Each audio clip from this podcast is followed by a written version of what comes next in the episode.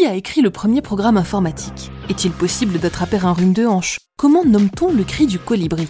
Bête de science, c'est le premier jeu de table de Futura édité par Marabout. 220 cartes, des centaines de questions et des dizaines de challenges pour tester vos connaissances sur les sciences. De Thomas Pesquet à Marie Curie, choisissez votre héros et complétez votre parcours de scientifique avant vos adversaires.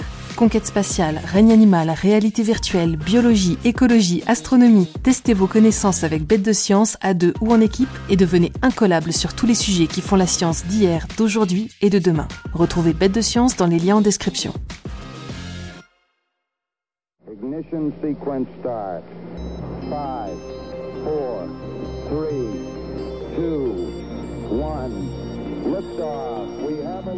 Bonjour à toutes et à tous et bienvenue dans ce nouvel épisode spécial de Futura dans les étoiles.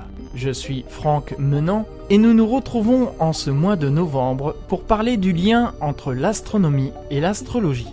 Pour ne pas manquer notre prochain épisode sur les éphémérides du mois de décembre, pensez à vous abonner sur vos plateformes audio préférées.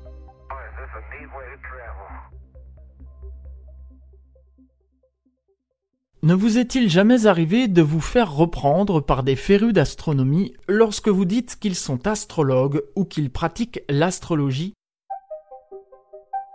La confusion est facile tant la phonétique des mots est proche. Ce sont cependant deux choses bien différentes. Mais savez-vous qu'il existe un lien entre les deux? Pour comprendre, il faut remonter bien des siècles en arrière jusqu'au deuxième millénaire avant notre ère. Les scientifiques de l'époque ont constaté qu'en étant immobiles, ils pouvaient voir le Soleil et les étoiles bouger. Ils en conclurent que la Terre était immobile et que le Soleil et les étoiles tournaient autour d'elle. En réalité, c'est la Terre qui tourne autour du Soleil. D'autre part, si les étoiles bougent la nuit, les observateurs ont pu constater cependant que celles-ci se rassemblaient en groupes d'étoiles et qu'elles formaient des images dans le ciel. Ainsi, ces groupes d'étoiles, que l'on nomma constellations, furent baptisés en fonction de la forme qu'elles rappelaient. En observant la course du Soleil autour de la Terre pendant un an, les astronomes de l'Antiquité remarquèrent que le Soleil revenait chaque année devant la même constellation. Ils en dénombrèrent 12 alors qu'il y en a 13 en réalité. Ces 12 constellations deviendront les constellations du zodiaque que nous connaissons bien. Le bélier, le taureau, les gémeaux, le cancer ou crabe, le lion, la vierge, la balance, le scorpion, le sagittaire, le capricorne ou chèvre, le verso et les poissons.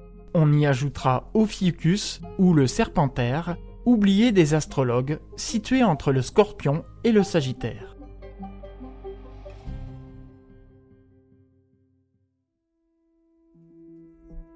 Les astrologues se basèrent sur les constellations du zodiaque pour prédire les changements saisonniers, interpréter les cycles célestes ou encore prédire l'avenir des personnes selon leur date de naissance et la position des planètes dans le zodiaque. Astronomes et astrologues travaillaient donc main dans la main, d'une certaine façon.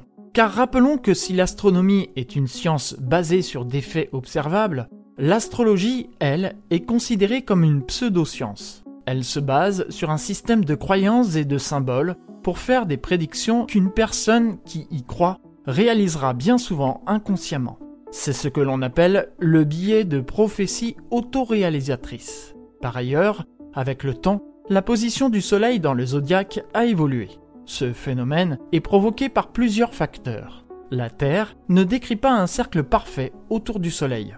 De plus, son axe de rotation se décale lentement. Les astrologues ne prennent pas en compte ces changements et continuent de s'appuyer sur les constellations utilisées depuis des siècles.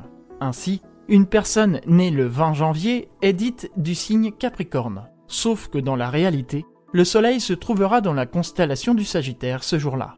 Alors prenez l'horoscope de la journée avec un grain de sel. C'est tout pour cet épisode. Merci d'avoir écouté Futura dans les étoiles. Si vous ne nous suivez pas encore, je vous invite à nous retrouver sur vos applications de podcast préférées et à vous abonner à nos productions. Vous pouvez aussi vous abonner à la newsletter podcast hebdomadaire de Futura grâce au lien en description. Quant à moi, je vous retrouve le 1er décembre pour une sélection d'événements à observer dans le ciel durant le mois prochain. À bientôt!